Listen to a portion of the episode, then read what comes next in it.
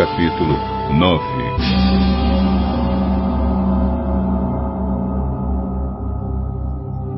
Depois que Salomão acabou de construir o templo e o palácio real e tudo mais que havia planejado construir, o Senhor Deus apareceu outra vez a ele, como havia aparecido em Gibeão. O Senhor lhe disse: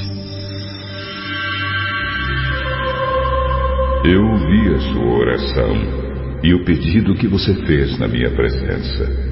Declarei santo este templo que você construiu como lugar onde serei adorado para sempre. Eu tomarei conta dele e sempre o protegerei. Se você me servir com um coração sincero e honesto como Davi, seu pai, serviu, e se obedecer às minhas leis e ordens e fizer tudo o que eu mandar, então eu cumprirei a promessa que fiz a Davi o seu pai, quando lhe disse que Israel sempre seria governado pelos descendentes dele.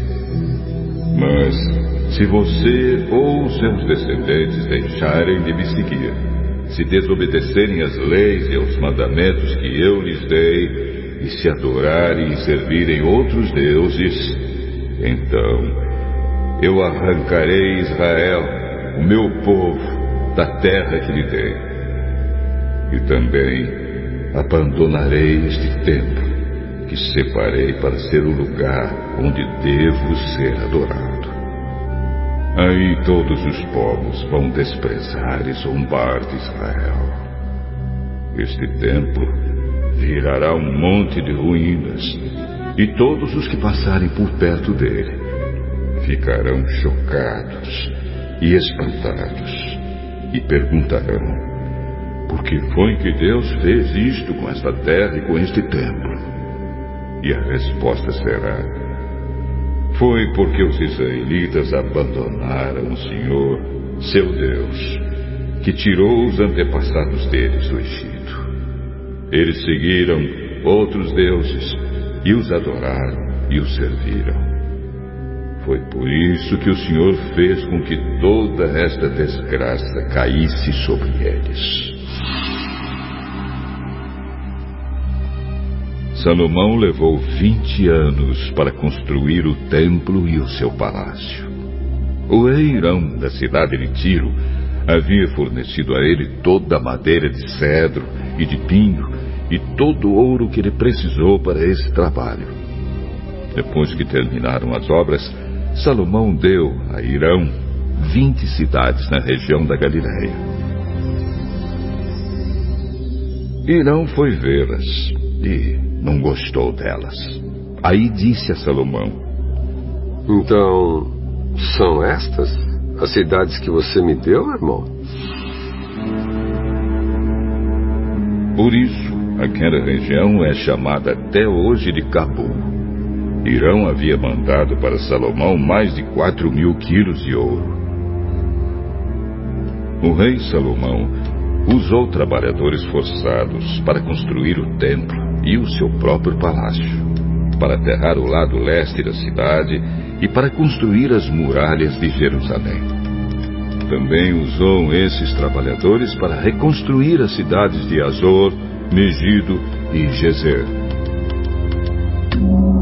Faraó, rei do Egito, havia atacado e conquistado a cidade de Gezer, matando seus moradores, que eram cananeus, e pondo fogo na cidade. Depois, o rei do Egito tinha dado Gezer como presente de casamento a sua filha quando ela casou com Salomão, e Salomão reconstruiu a cidade. Usando seus trabalhadores forçados, Salomão também reconstruiu Bet-Horon de Baixo, Baalat e Tadmor, no deserto de Judá. Ainda reconstruiu as cidades onde armazenava mantimentos as cidades onde ficavam os seus cavalos e carros de guerra e tudo mais que ele quis construir em Jerusalém, no Líbano e em outras partes do seu reino.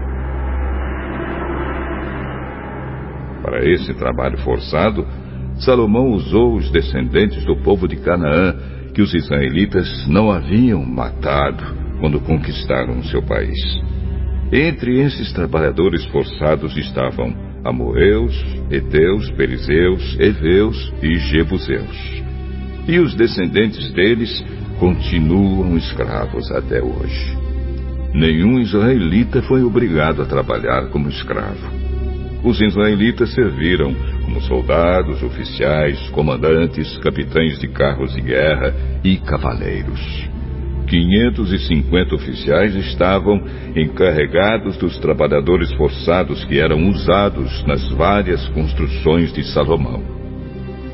Salomão aterrou um lado leste da cidade depois que a sua esposa, a filha do rei do Egito, se mudou da cidade de Davi para o palácio que Salomão havia construído para ela. Três vezes por ano, Salomão oferecia sacrifícios a serem queimados e ofertas de paz no altar que ele havia construído para Deus, o Senhor. Ele também queimava incenso ao Senhor. E assim Salomão terminou a construção do templo. O rei Salomão também construiu uma frota de navios em Ezion-Geber, que fica perto de Elat, no Golfo de Acaba, no país de Edom. O rei Irão mandou alguns marinheiros competentes da sua frota de navios para navegarem junto com os homens de Salomão. Eles foram até a terra de Ofir e trouxeram para Salomão mais de 14 mil quilos de ouro.